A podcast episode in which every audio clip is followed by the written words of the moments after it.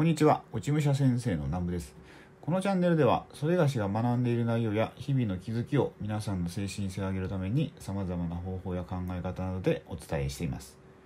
今回はラジオでお送りさせていただくんですけどもテーマはリストカットをする理由についてお話ししていきたいと思います。でこの、ま、リストカットっていうのは別に僕がしてるわけじゃないんですけどあの以前ちょっとね心理学を学びに行ってる時だったんですよ。でそれで、まあ、資格がもらえるんですよね。でそのなんかね表彰式みたいなとこに行ったんですよ。で300名ぐらいいたんですけどその中で3名だけこうみんなの前で発表するっていう機会があったんですけどでその中の一人に高校2年生か3年生ぐらいの、まあ、女の子ですかね。でその子が、ま、発表してたんですよ。でその子の、まあ、話はどういう内容だったかっていうともともと結構こうリストカットしてると。あの日常的に何回も。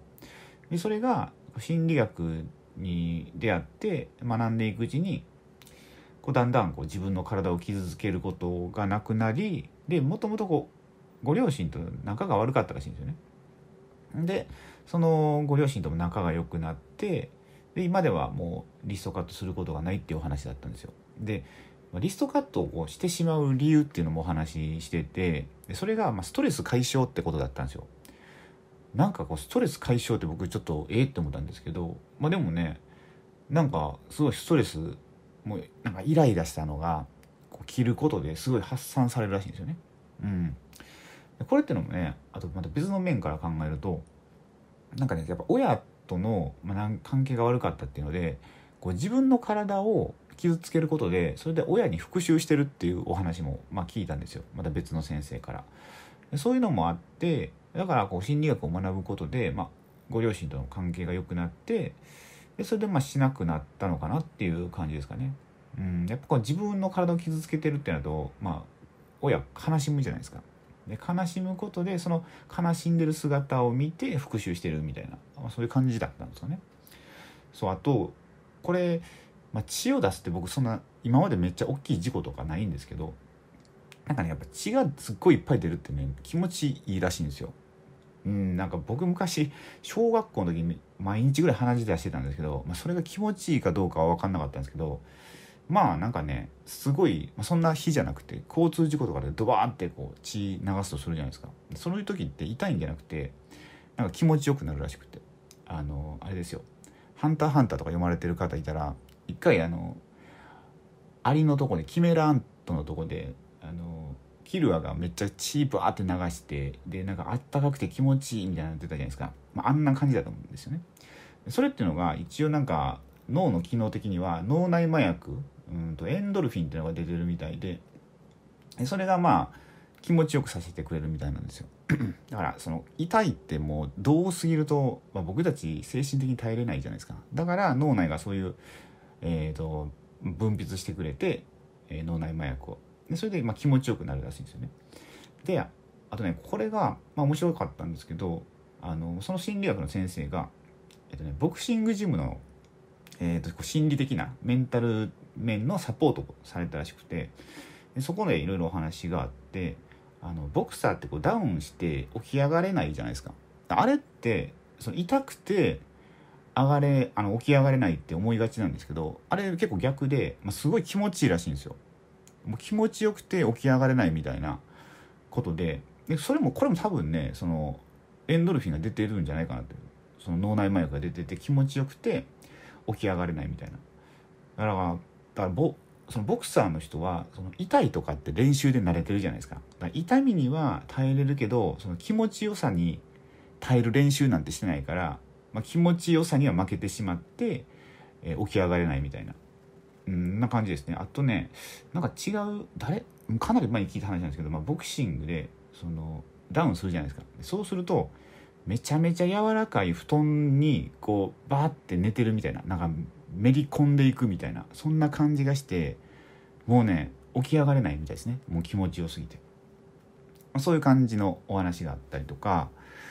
あと、うんとね、そう、このリストカットっていうのが、あの、まあ、言ったら武士で言ったら切腹まあ、切腹まではいかないですけど、まあそういうニュアンスかなと。まあ、でも本気で死のうと思ったらもっとあの手首とかじゃなくて違うとこ切ると思うんですけど、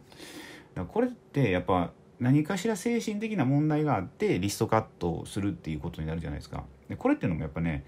その僕がこの動画を撮っている言うたら今のま日本人に、まあ、僕もですけどこの武士道精神がなくなってしまっただからこう心の拠り所がないとだからもう自分探しをする人がすごい増えたりとかしてしまうでだからこの女の子はまあもうどうこのどこを頼りにして生きていったらいいか分からなくなってでそれでたまたまこう心理学に出会ったことでそれを軸にして、復活できたっていう、まあ、そういうことかなって思うんですよ。だ他にもあの、まあ、宗教とかいろんなものありますけどそういうのも、まあ、同じ仕組みかなって思うんですよね。僕結構あのよくね家にこう宗教いろんな宗教の勧誘が来るんですよ。で僕なんかね喋っちゃうんですよね。あの人がいいのか何なのか分かんないですけどもう冷たくできなくて最近も冷たくするようにしてるんですけどあんまりこう時間をそこに割くのがちょっともったいないなと思ってでその来て、まあ、来てる人の話を聞くんですよね一応でその人のストーリーを聞くと大体なんでその宗教に入ってこう布教活動っていうんですかしてるかっていうとやっぱその人がすごい辛い時期があってその時にもうどうしようって時に出会ってでまあ、その教えに救われたみたいな。だから、まあ、それをもっと世に広めたいっていうので癒されてるって方が多いんですよね。だからなんかね宗教の勧誘って別に悪いことを本人はしようと思ってないんですよね、うん、だから本当に人を助けようって思ってるんで、まあ、そういう視点っていうのはまあ持っていいのかなって思うんですよ。うん。まあ、でもそのちょっとね怖い宗教もあるんでそこは気をつけた方がいいかなと思うんですけどそうだからまあ僕も、まあ、こういう世の中なんでその何かを軸にするんじゃなくてその自分の心にも軸を立てて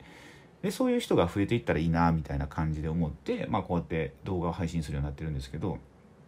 うんだからあ、まあ、別にこれで心理学を勉強しましょうとかなんか宗教入りましょうとかそんな話じゃないんですけどまあ何かしらこうねあの自分の中にこう一本軸を立てていただける方が、まあ増えたらいいなって思いながら発信してる感じですね。って感じですかね今回は。んだからまあね結構このリストカットの理由っていうのがなんか意外でなかなかねあのすごいいいスピーチを聞かせていただいたなと思って、まあ、そのスピーチはどんなものかってまあ僕は言えないですけどまあね結構感動して泣いてる方が多かったんですよね。うんまあ、そんな感じで今回の動画はこれで終わりたいと思います。もしね、あの今後も、まあ、いろんな話をさせていただくと思うので、まあ、よろしければまたチャンネル登録などお願いいたします。あと、今回の音声が良かったら何かお役に立てるなと思っていただけたら、えー、グッドボタンをお願いいたします。それでは最後までご視聴いただきありがとうございました。